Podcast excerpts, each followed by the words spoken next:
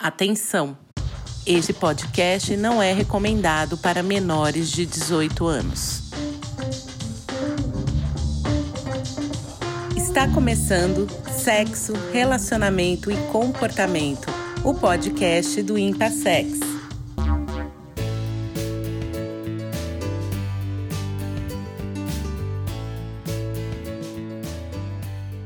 Boa noite, pessoal! Já estamos aqui com mais uma live do Impassex na quarentena. Essa live foi feita pra gente não se perder aí pelo meio do caminho. E começou com uma brincadeira e agora, sei lá em quantas lives a gente já tá aqui discutindo questões importantes, sociais e de relevância na vida do indivíduo. É, hoje nós vamos falar sobre a influência da pornografia no sexo da mulher. A semana passada nós tivemos a influência da pornografia no sexo do homem. E na semana que vem a gente vai ter a influência da pornografia nos corpos trans, né? E a gente vai começar a discutir essas questões que eu acredito que sejam de extrema importância para uma qualidade de vida melhor para cada um de nós. Hoje eu agradeço demais a Marília, a Mariana e a Marcela, meus três M's e agradeço demais a participação de vocês. É muito bacana tê-las aqui. Oi, gente, boa noite. É, meu nome é Marília, eu sou psicóloga, sexóloga pelo Impassex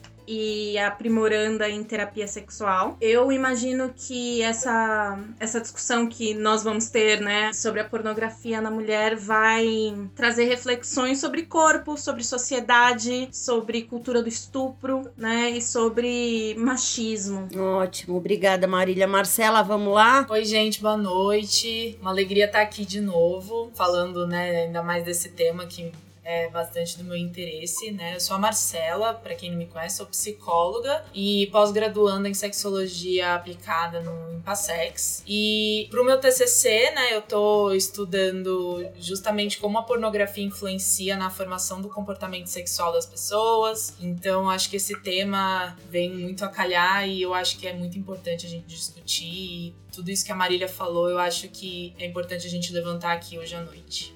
Gente, boa noite. Eu sou a Mariana Oliveira, sou psicóloga e sexóloga. Fiz a pós-graduação em São Paulo, mas moro em Fortaleza. É, atendo online, né? Mas atendo também aqui em Fortaleza. E trabalho hoje exclusivamente em atendimento individual com terapia sexual e no atendimento de casal também com questões mais gerais, mas sempre muito com olhar para essas questões de sexualidade. E dentro tanto dos meus estudos, estudo principalmente sexualidade feminina, então chega nessa questão né, da pornografia, do impacto da pornografia na sexualidade feminina, como também a possibilidade de pensar a pornografia como um recurso terapêutico, que é algo bem complexo, né, que tem benefícios, mas que também tem algumas dificuldades devido a algumas questões que a Marília trouxe, né? O machismo, a cultura do estupro, coisas que estão muito envolvidas nesse universo da pornografia, mas ao mesmo tempo temos muitas vezes curiosidade, é uma possibilidade de excitação também, né, de estímulo. Então acho que esse é um espaço bem interessante para a gente poder pensar essas diversas facetas desse assunto de uma forma crítica e com esse olhar mais específico da sexualidade feminina.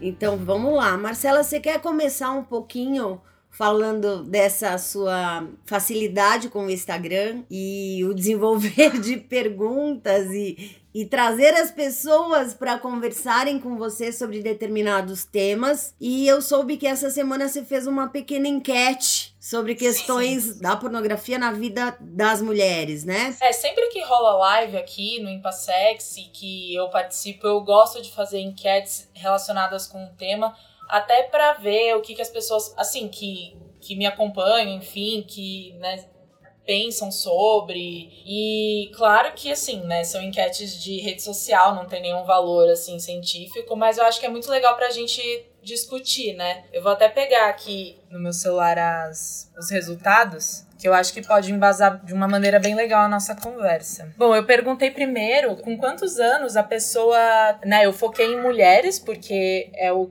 né, o público que a gente está lidando aqui hoje. Eu acho até que seria interessante ver homens e mulheres, mas no caso são só mulheres que responderam. A primeira pergunta foi: com quantos anos ela teve o primeiro contato com qualquer material pornográfico? Assim, a grande maioria foi com 13, 14 anos, mas me chamou a atenção que 2,5% entraram em contatos com, com 4 anos e teve também 2,5% que com 38. Que no caso, assim, eu falei em percentil, mas é uma pessoa com 4, uma pessoa com 38. E eu acho interessante, assim, né, a gente ter uma noção que tem pessoas que entram, né, 4 anos é algo que não dá nem para imaginar, assim, né? Como, o que, que ela deve ter pensado, como ela deve ter lidado. Mas é isso, a maioria entra como eu esperava mesmo, e como a gente vê, entra em contato no início da adolescência mesmo, né? No final da infância, início da adolescência. O primeiro contato, na grande maioria, foi pela internet seguindo de televisão e depois de revista, né? Eu acho que quem é mais velho talvez tenha entrado em contato com revista, que é o meu caso. A primeira vez que eu entrei em contato com isso foi através de uma revista que eu achei do meu primo, enfim. Mas a gente vê que a internet tem um peso muito grande, né, nessa questão. E aí os dados que eu acho que são legais a gente começar a discutir é o que que ela sentiu, né? O que que as pessoas sentiram a primeira vez que entraram em contato. E a primeira vez, como ainda não tem essa maturidade, às vezes nem sabe o que é, a grande maioria, né, a maioria falou que foi assim, nossa, curiosidade, estranhamento, o que que é isso? Nojo aparece em terceiro lugar, assustador em quarto, culpa, vergonha aparece também e incômodo.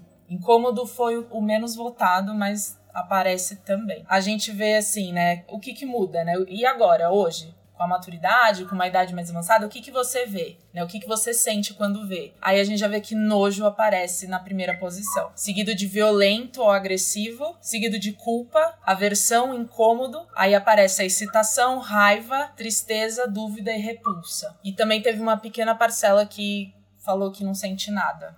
Nada em específico antes de eu falar os outros dados, eu acho que é interessante a gente ver essa mudança, né? Que às vezes a gente no começo tem aquela coisa, né? Não entende direito, e fica curioso, nossa, mas o que, que é isso? Como a gente vê, né? Que são as mulheres que estão respondendo, como que o nojo está presente, né?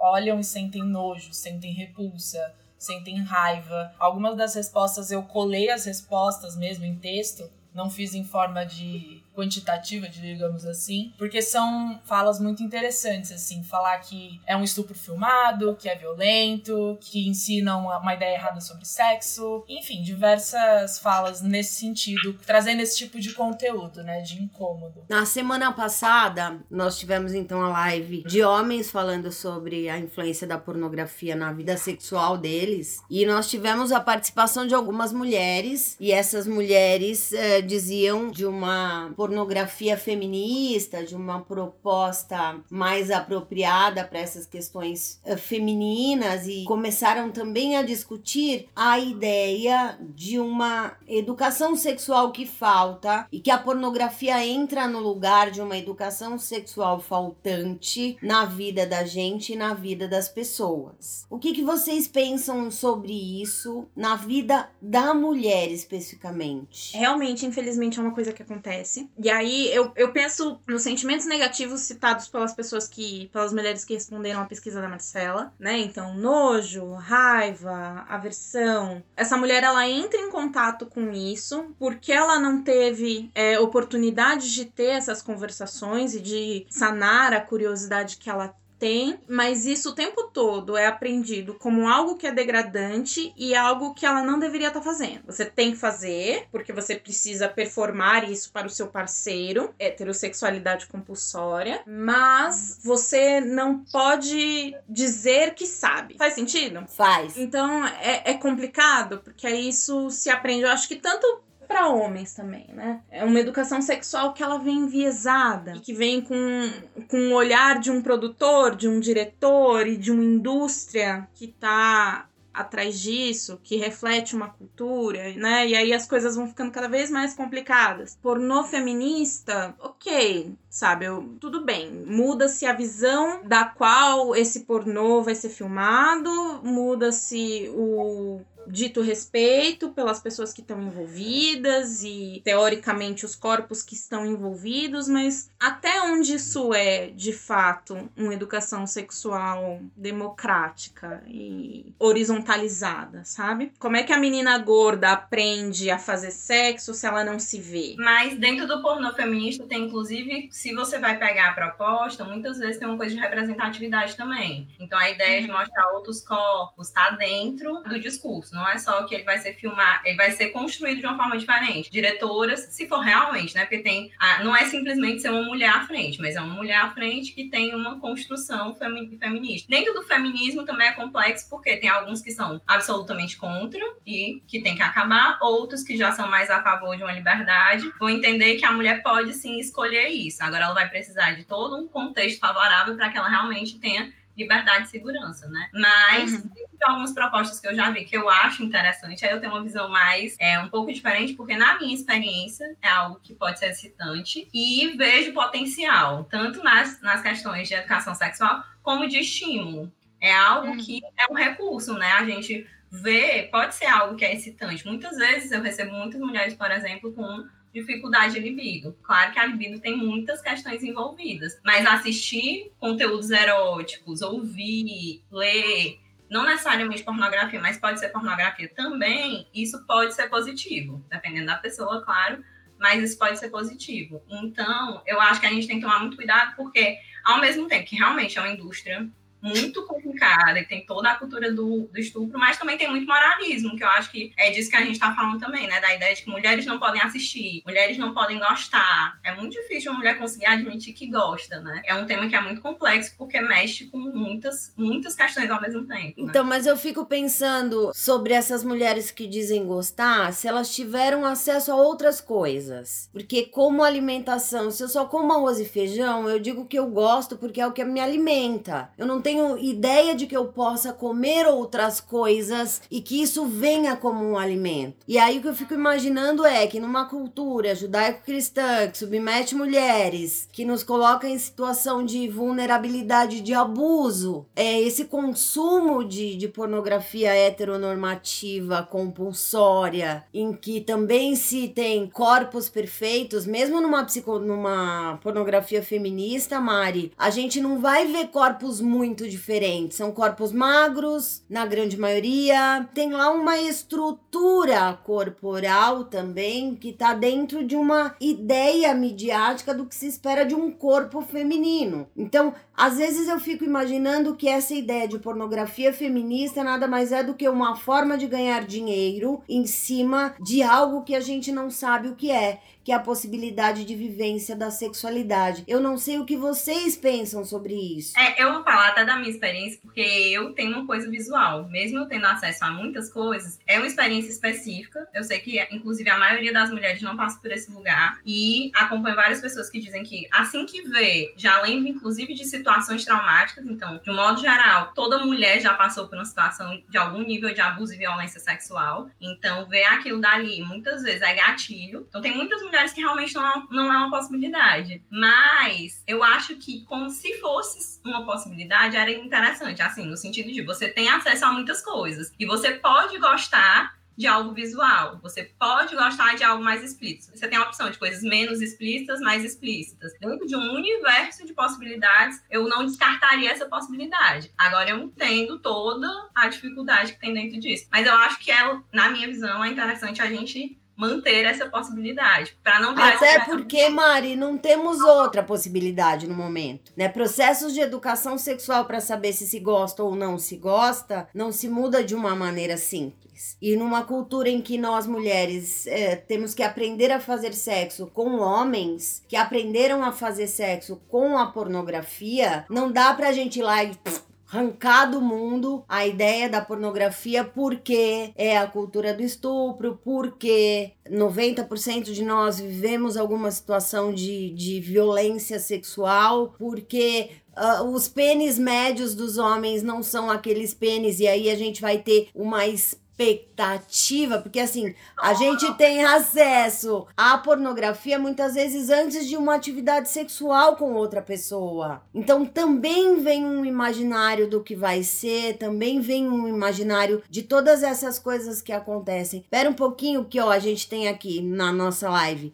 o Arthur, o Tomás, o Danilo. O Arthur escreve assim: pergunta meio ingênua. Um dos tópicos que foi dito, sentirem vendo pornografia atual, é culpa. Aqui se atribui a culpa você tem ideia, Marcela? Então, até li essa, essa pergunta aqui. É difícil porque eu não falei assim com cada uma, né? Não teve uma análise profunda. Então, não posso generalizar que todas que colocaram culpa têm a ver com isso. Mas algumas colocavam culpa justamente falando dessa questão desse moralismo, né? Às vezes questão de até religiosa, que, ah, não, mulher. Porque a gente cresce, né? Tipo, ah, fecha as pernas, tira a mão daí, não pode, é feio, é sujo, né? Tudo aquilo que a gente já falou em outras lives, então essa coisa de, putz, meu, eu não devia estar tá fazendo isso, né? Porque é isso, né? É feio, aí chega alguém assim, você chega na adolescência, não, se masturba que é legal. Pô, mas não era errado e agora é legal, agora eu tenho que fazer. Como assim? Claro que não quero generalizar para todas que responderam culpa, porque tem que ver, né, o,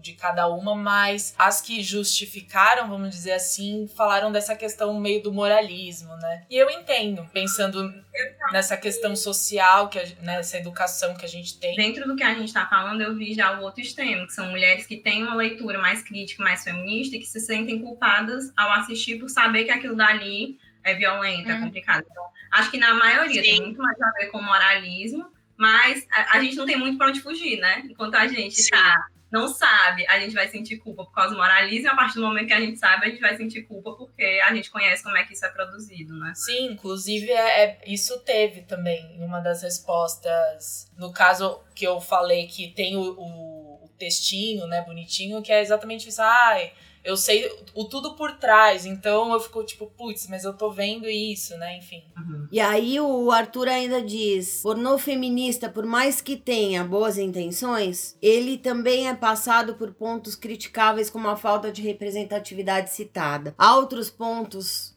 prós e contra? Você quer falar um pouco, Marília? Bom, eu acho que pornô feminista tem o pró né, de você consumidor, assim. Tipo, vou eu assistir um pornô feminista. O que eu imagino que seja positivo é que eu sei que as pessoas envolvidas consentiram com isso, porque tem o pornô profissional, que aí essas mulheres muitas vezes são abusadas e recebem pouco, né? E toda essa questão. Tem o pornô amador que vem a culpa relacionado a tipo, será que essa mulher consentiu com isso tá publicado? E tem o pornô feminista que aí você tem uma certeza maior de que essa mulher ou de todas as pessoas que estão envolvidas naquela produção consentiram. Contra, eu não vejo, eu pessoalmente, não vejo tantos contras o pornô feminista fora a representatividade, né? Muitas vezes é elitista, é capacitista, né? No sentido de corpos deficientes, corpos com deficiência, né? corpos deficientes não faz sentido nenhum. Eu, pessoalmente, não vejo muitas coisas contra, mas é a, a comunidade do consumo, né? Porque aí, como é que você tem acesso a um pornô feminista?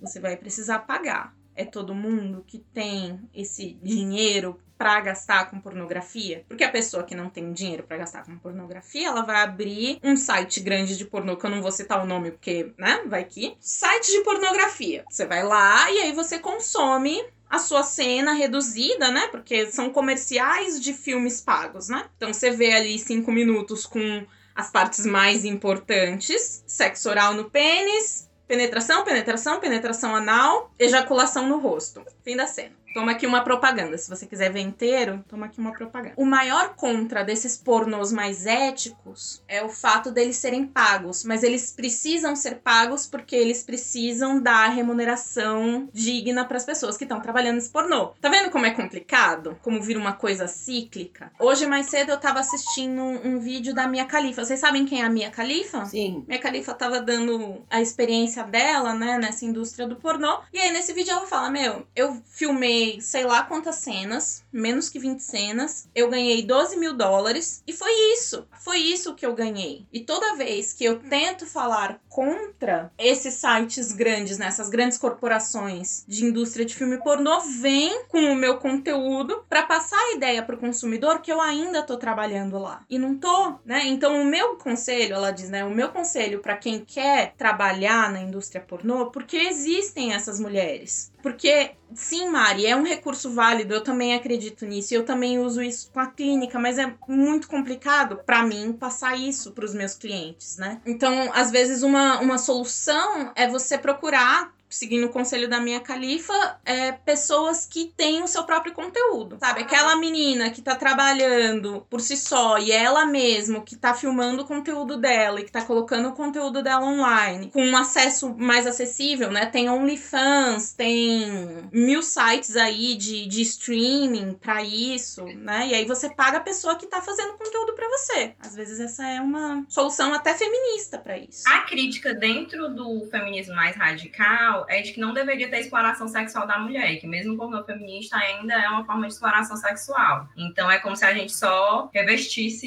isso de outra forma. Então tem essa visão. Eu entendo, mas às vezes eu fico mais assim, porque eu acho que é muito difícil a gente generalizar para todos, inclusive para todas as mulheres, né? E aí uma coisa legal, como uma possibilidade, de um modo geral, é muito específico quando eu indico vídeo. Porque eu já tive experiências de mulheres que eu indico na melhor, bem no comecinho da clínica, indicava na melhor das intenções um vídeo vídeo já selecionado e ela tinha uma experiência de que isso é muito violento, isso é muito difícil, isso é muito ruim. Aí algo que eu tô vendo agora que é interessante, aí fica também como dica, são áudios e áudios produzidos por mulheres. No Spotify tem alguns canais, né, alguns podcasts que são sexuais e que são tanto são produzidos por mulheres. E aí é interessante porque não envolve o corpo. Me marcou muito a aula da pós que falava do era da prostituição, não era da pornografia, mas era falando quanto é um trabalho, mesmo que a mulher aceite, que tenha uma criticidade dentro desse trabalho, como é um trabalho que envolve o seu corpo, os seus sentidos, ele sempre vai ser um trabalho muito sensível, muito complicado. Então, algo que eu acho interessante no áudio é que tanto não passa por essa é, é uma coisa às vezes mais artística do que sexual corporalmente, e também dentro da, da clínica eu percebo que as mulheres recebem melhor esse caminho do áudio do que quando a gente está pensando em estimulação, né? Não estou falando uhum. tanto de educação sexual no sentido de você ver para você reproduzir, mas nesse campo de uma estimulação, geralmente é mais fácil a gente usar o áudio, e aí tem até os benefícios dentro do que a gente está falando. É bem acessível, é gratuito, inclusive, no Spotify, do que usar os vídeos que tem todas essas outras complicações que a gente já,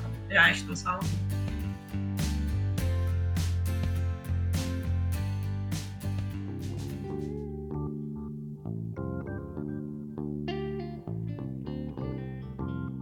E quando essa mulher só se excita com estímulo visual? Porque ela não aprendeu a usar o auditivo? Ou porque ela tem uma deficiência auditiva? Porque veja só, é tudo tão pouco inclusivo em todos os lugares quando a gente fala de pornografia. Ah, o Spotify é legal. O Spotify é legal para quem ouve. Agora, para quem não ouve, não é legal. E aí a gente tem uma pornografia dos olhos. Ah, ela é legal para quem vê. Ou ela é péssima para quem vê. Que eu sempre, eu parto sempre do princípio princípio de que esta mulher é abusada, mesmo quando a priori ela acorda, é porque ela não sabe o tamanho do abuso que vem antes do acordo dela ser feito. Mas veja, é tão pouco inclusiva que eu acho que ela traz mais é, confusões pela falta de inclusão do que a priori pela discussão moral, porque dentro da clínica nós não vamos ter uma discussão moral, né? A gente vai poder ter uma discussão crítica, uma, um posicionamento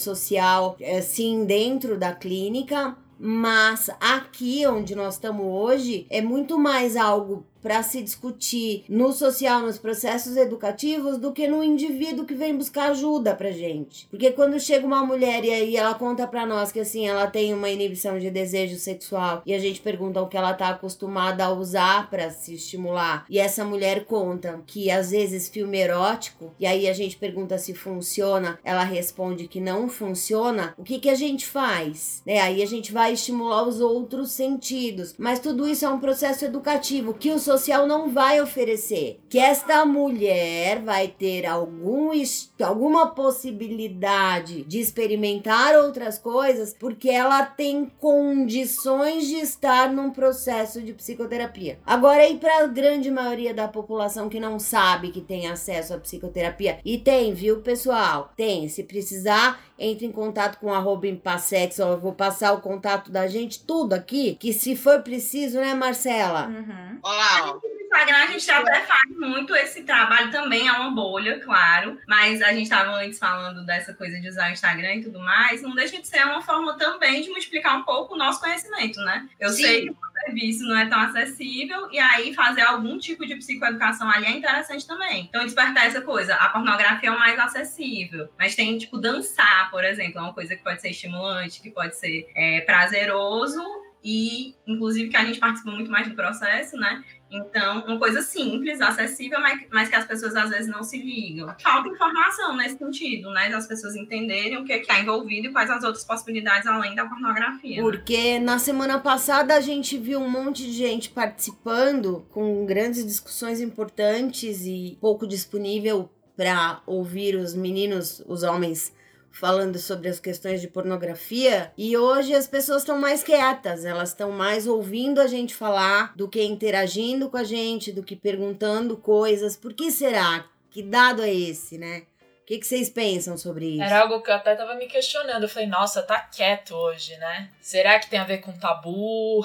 Ou será que, sei lá, o povo simplesmente não se interessa por esse tema, não sei. Assim, é difícil ter uma resposta, assim, né? Mas é algo que eu fiquei pensando também, né? Justo num tema que envolve mulher e pornografia, a gente tem, assim. Inclusive, assim, quem participou mandando perguntas foram homens, né? Foram homens. Então, assim, é interessante, né? É difícil a gente inferir alguma coisa, mas. Mas a gente observa que as pessoas estão interagindo menos com a gente. Exato, exatamente. E é uma questão, assim, né? Eu acho que tudo isso que a gente vem falando, né, sobre a questão do pornô feminista, eu, Marcela, não tenho uma opinião 100% formada. Porque é algo que, assim, eu não sei há quanto tempo ela existe, mas para mim é algo novo. Mas é que eu vejo que é muito assim, é muito inacessível, né? Por essa questão de, é ah, tem que, pagar, tem que pagar. Sim, é isso, né? Tem que pagar. E aí você fica, né, tipo por diversas questões, né? Então, tem toda essa questão de ah, é objetificação mesmo assim, ah, mas tem mulher que pode fazer porque quer, né?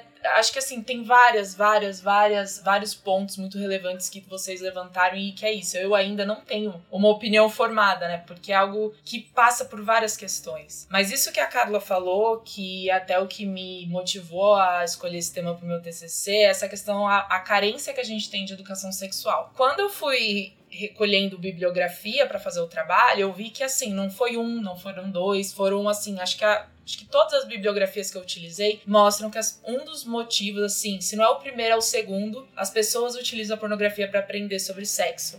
E isso é muito problemático. Partindo do pressuposto que as pessoas normalmente, né, como a gente viu, entram em contato com 12 anos, 14, né? Então, assim, a gente Claro, né? Que pode ter gente que já tem iniciado a vida sexual nessa idade, mas assim, eu imagino que a grande maioria ainda não. Então, é o primeiro contato que tem, ah, então isso é sexo, então é isso que, que, que faz, né? Aí tem dados que mostram aquelas questões que a Marília falou, né? Do, da propagandinha, né? Então, assim, a gente tem um estudo que mostra que, por exemplo, o sexo anal nos pornôs héteros aparece muitas vezes, sempre. E é uma prática que não necessariamente as pessoas fazem tanto, né? Não tô falando que não fazem, mas assim, aí você vai falar, nossa, é, eu tenho que fazer, acho que isso é o normal. Toda essa questão de educação, a gente vê quando a gente fala que assim, a gente é influenciado pelo meio que a gente tá. Tem diversas teorias que falam justamente isso. Quando você tá inserido em determinado contexto, você aprende pelo comportamento do outro, observando, e você tem aquela noção de que, ah,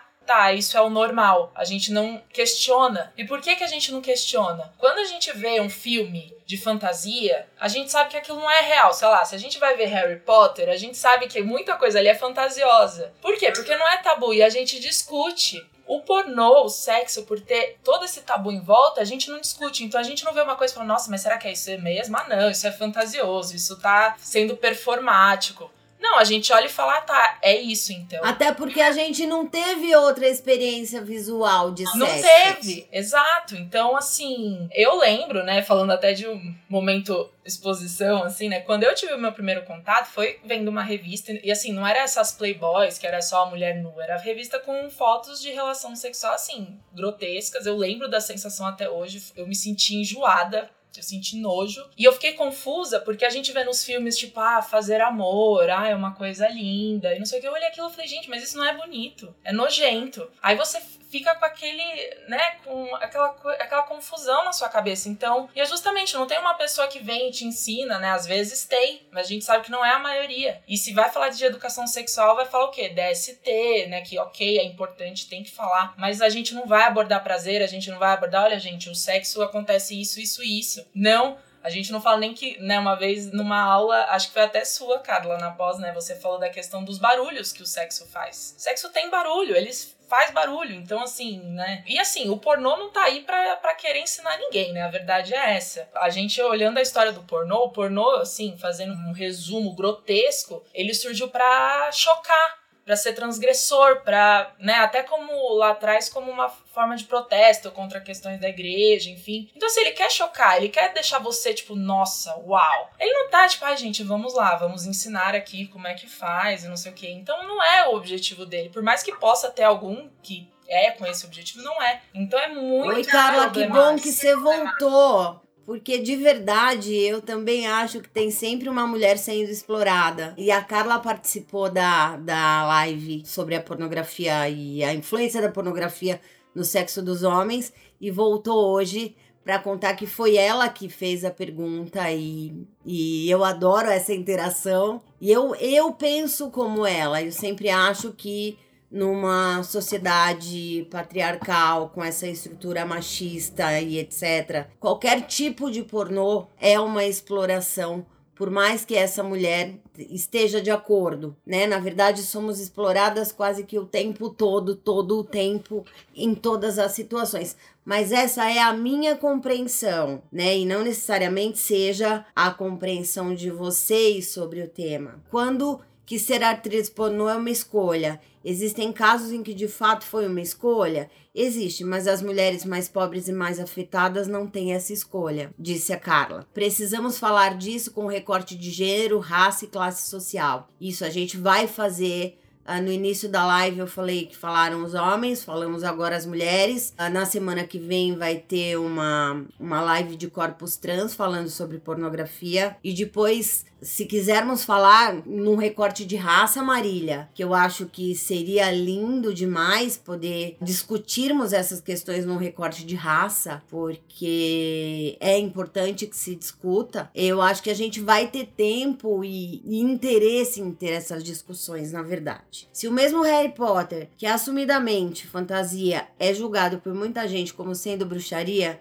Imagina filmes pornôs, disse o Tomás. É, o Danilo escreveu: Temos mais mulheres do que homens no mundo, mas ainda percebo uma dificuldade por N motivos de buscar esse tipo de conhecimento do seu próprio corpo. Será que por medo social de algum julgamento de ir nessa direção? Eu penso que não medo social, mas também não um, suporte social para que ela possa se tocar, se, se perceber, compreender esse corpo né? E, e ter uma, uma educação sexual de autoobservação, e aí quando a gente pede o autotoque, a gente vai falar sobre masturbação, e masturbação é um termo pornográfico obsceno, ainda mais com toda essa proposta social de controle de comportamento, principalmente sexual feminino, eu fico imaginando que a pornografia vem para nos ensinar a sermos controladas de algum jeito e que a gente precisa levar a possibilidade de explorar o próprio corpo e de entender que aquilo tudo é mentira, que aquilo tudo não é verdade, que a gente, a gente tem cinco sentidos e que não necessariamente genitalize. Uma das minhas críticas importantes em direção à pornografia é que tudo é muito genitalizado. Tudo é chegou, olhou, meteu, acabou, virou, terminou. Mas isso tudo leva duas horas, né? E relações sexuais com qualidade não levam duas horas, né? Qualquer exercício físico, porque sexo é exercício físico, não vai ter qualidade em, duas horas sem parar. Até a minha sobrinha, que é crossfitness,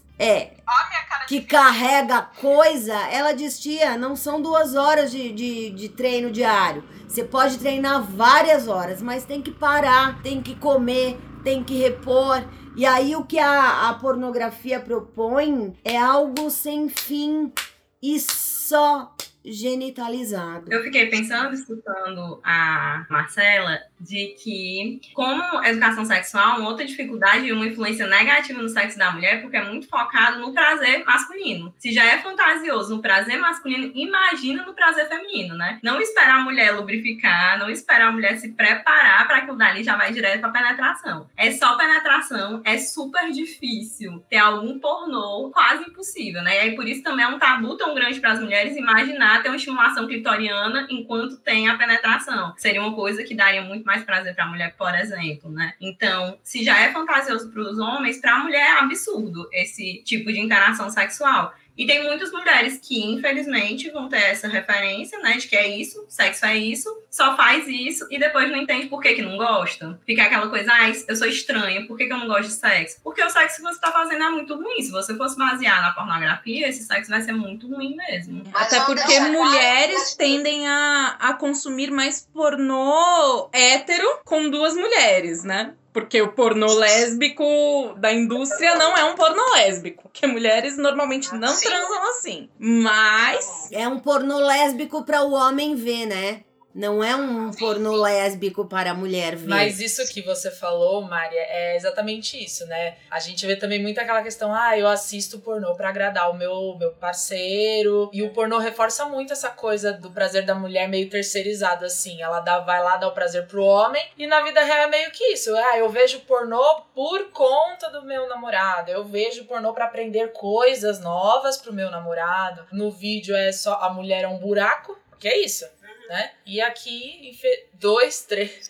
E o cliente é um homem, né? A indústria pornô, de um modo geral, ela é produzida para homens. Supostamente, a, a indústria, a, o pornô feminista é produzido para mulheres, né? Mas o mainstream é produzido para homens, então vai estar tá focado no que vai dar mais prazer para o homem, tanto na prática como no visual, né? E a mulher que se lasca. Então é uma influência muito negativa para a gente. Ruim porque a gente pensa que é isso, e ruim porque o homem pensa que é isso também, né? E aí ninguém sabe como outras possibilidades.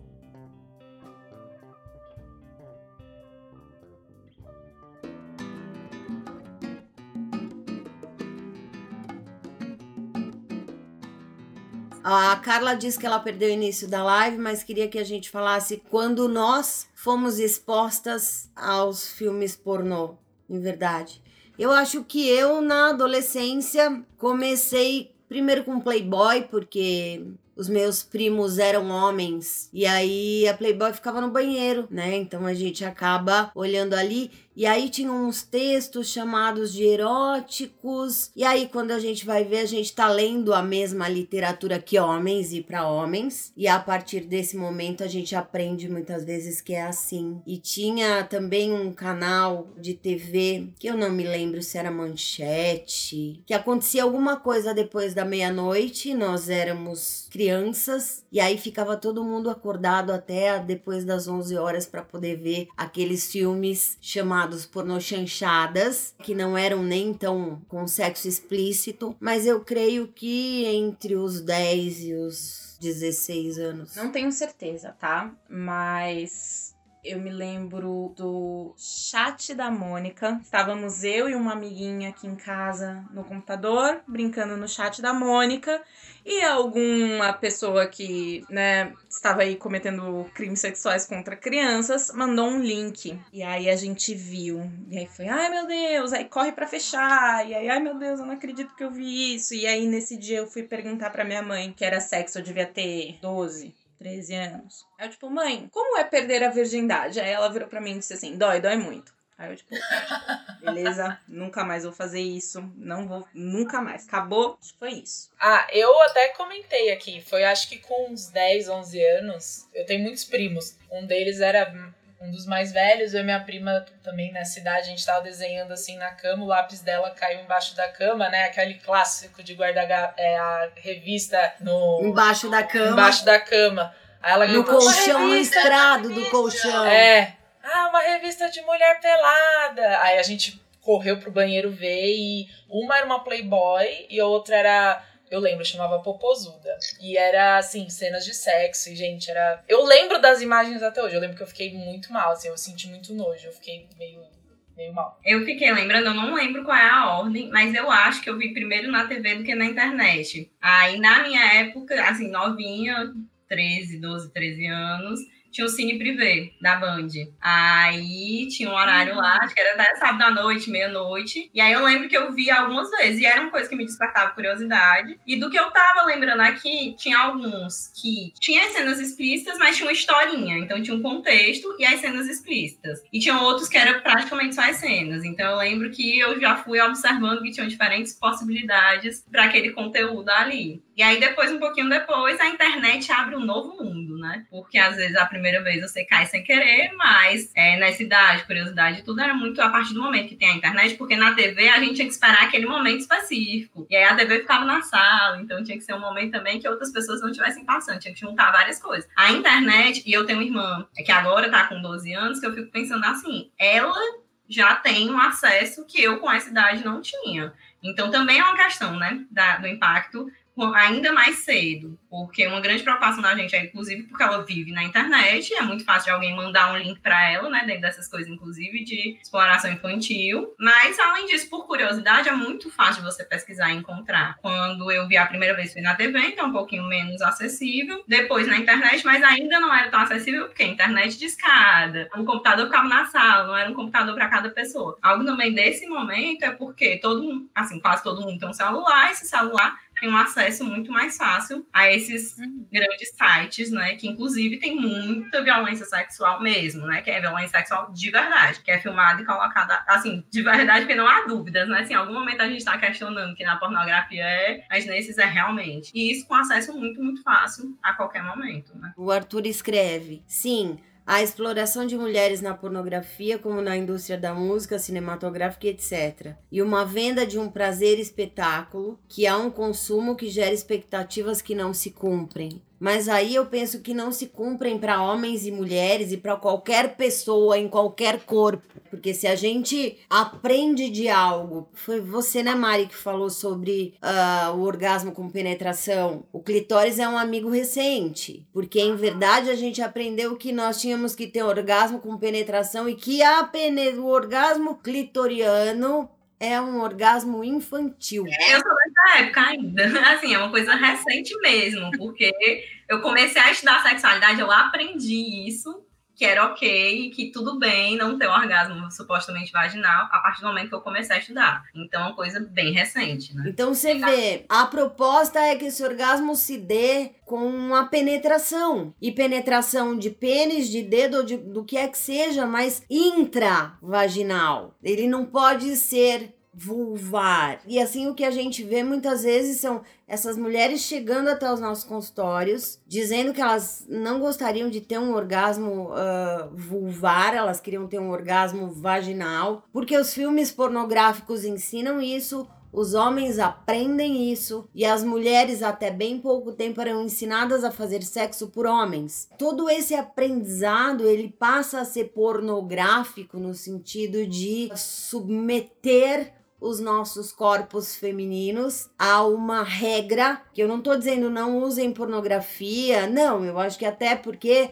a gente vai ter que construir uma possibilidade social para colocar outras coisas mais legais no caminho. Agora, que esta ideia de sexo com penetração e orgasmo vaginal e a ideia de ejaculação feminina e a ideia de comparar corpos, é isto é da indústria pornográfica e isto traz malefícios enormes para a vida sexual de casais de qualquer orientação sexual ou de pessoas que decidam fazer sexo entre duas ou mais pessoas. Tem uma uma ideia pré-pronta, como o Arthur coloca, que a gente vai tentar seguir vai dar errado. Vai dar errado porque aquilo é a varinha do Harry Potter. E ela não faz mágica, eu juro que ela não faz mágica. E aí a gente faz as coisas daquela mesma forma, esperando aquele mesmo resultado que um dia a gente aprendeu por observação. Birman mesmo nos traz que vivemos a cultura do espetáculo e o pornô nada mais é do que dar força a essa cultura do espetáculo no sexo. É isso, mas ainda é através do espetáculo que se aprende. Por enquanto, Briane, é através do espetáculo que se aprende. Então, todas as vezes que a gente vem discutir aqui profissionais que estudam questões da sexologia, que estudam questões do comportamento sexual, é a tentativa de transformar essa espetacularização do sexo para algo mais bem vivido, para que esse corpo possa contar para nós mulheres o que de verdade a gente gosta, sem que a gente tenha uma regra de fora a ser seguida e que a gente se submeta a elas. Com certeza, e, e é isso, né? De tantas influências que a gente vem discutindo, a gente também, eu sei que o tempo tá se esgotando, mas a gente também tem que lembrar o quanto que isso também não tá envolvido na questão do corpo, né? O que a gente vê aqueles corpos e, nossa, eu preciso ser assim, porque é assim que é uma mulher desejada. Inclusive, eu acho que é um assunto bem legal de se abordar se tiver, tanto na questão do, do trans, mas na questão do recorte racial, porque a gente vê muito isso também. Pode não estar tá né, algo assim, mas tá ali, a gente vê.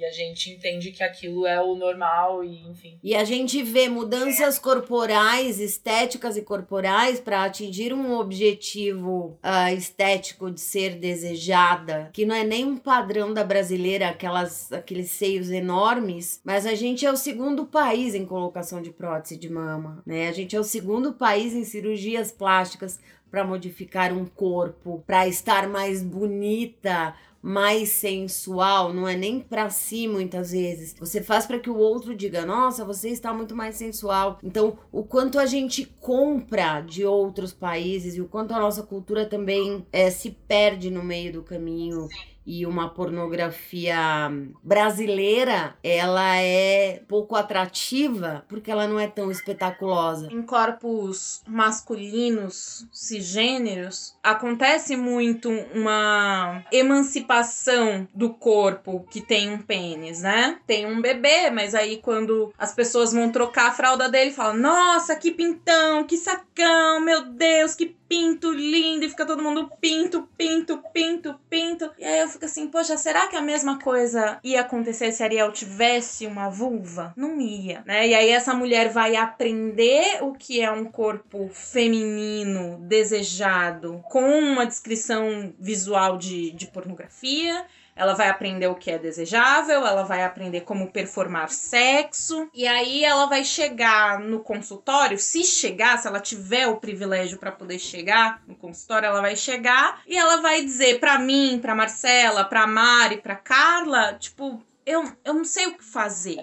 É o que eu escuto, né, pelo menos. Eu não sei o que fazer. Meu namorado gosta, mas eu não sei se eu gosto. Eu não sei se é isso. Eu não sei como eu me masturbo. Eu não sei. Ah, o que, que você gosta na relação sexual? Não sei. Eu sei fazer o que o outro validou para mim que é bom. Mas não sei se é bom, porque eu não tenho parâmetro de bom e ruim aqui. E que a pornografia falha muito como psicoeducação, porque não é, né? Então a gente precisa abrir é, essas conversas com as crianças que estão crescendo, né? Não com o Ariel, que o Ariel tem menos de um ano, então o Ariel tá nem aí pra essa situação, mas ter essa, esse diálogo com essas crianças para que elas se emancipem do próprio corpo, para que, se a pornografia for necessária para estímulo e etc., ela seja o que ela se propõe a ser, que é estímulo e não psicoeducação. E na pornografia, assim, o pênis tem que ser enorme e a, e a vagina tem que ser minúscula. A gente tem o tempo todo informações tão fora de, de proporção e de cabimento que a hora que junta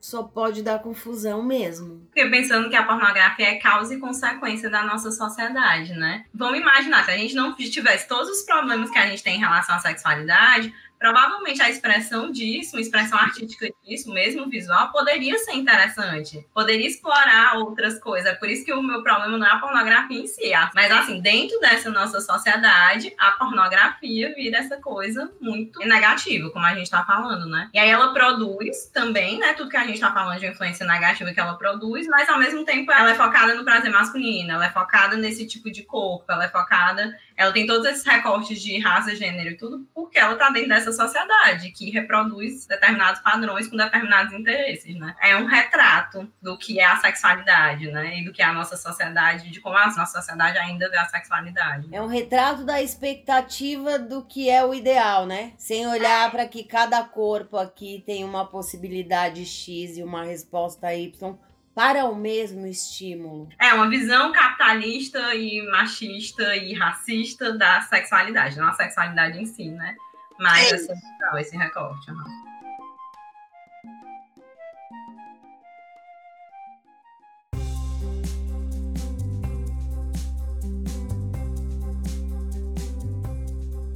Tá dando nosso tempo, passou muito rápido.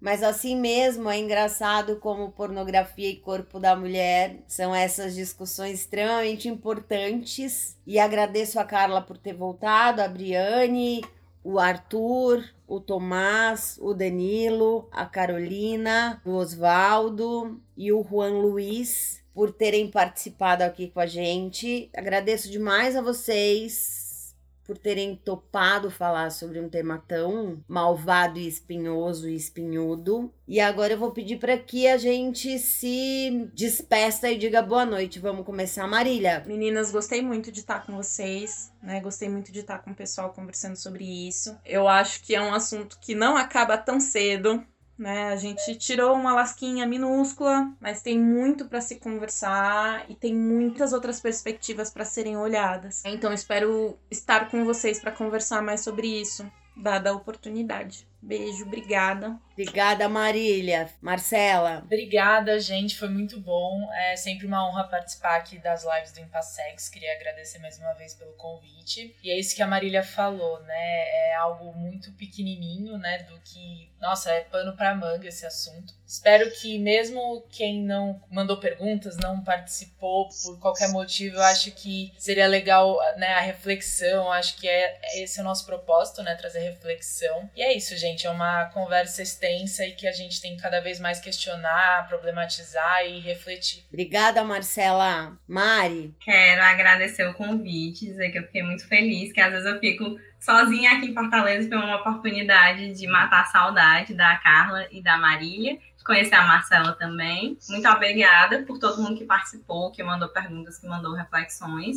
Deixo o convite também, né, para vocês conhecerem o Instagram, porque lá, para mim, é muito esse espaço de poder trocar ideias e aprender junto. É, espero que a gente tenha outras oportunidades, porque realmente é um tema muito complexo, muito, muito complexo, tem muitas facetas. Em, momento, em determinados momentos eu estou mais tendendo a um lado, outras vezes eu já estou bem mais conectada com o outro, porque são muitas facetas, né? Quanto mais a gente estuda, mais a gente vai vendo. Aqui a gente, para mim mesmo, já tendo estudado e conversado sobre isso em outras oportunidades, hoje, mais uma vez, eu vi outras questões, outras possibilidades oportunidades, outros olhares. Obrigada e espero que a gente tenha outros momentos juntos. Muito, muito obrigada.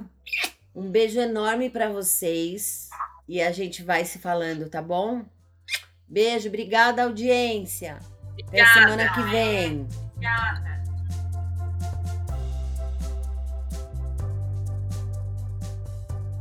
Sigam o Impassex nas redes sociais e acompanhe todas as nossas atividades. Acesse impassex.com.br para saber mais.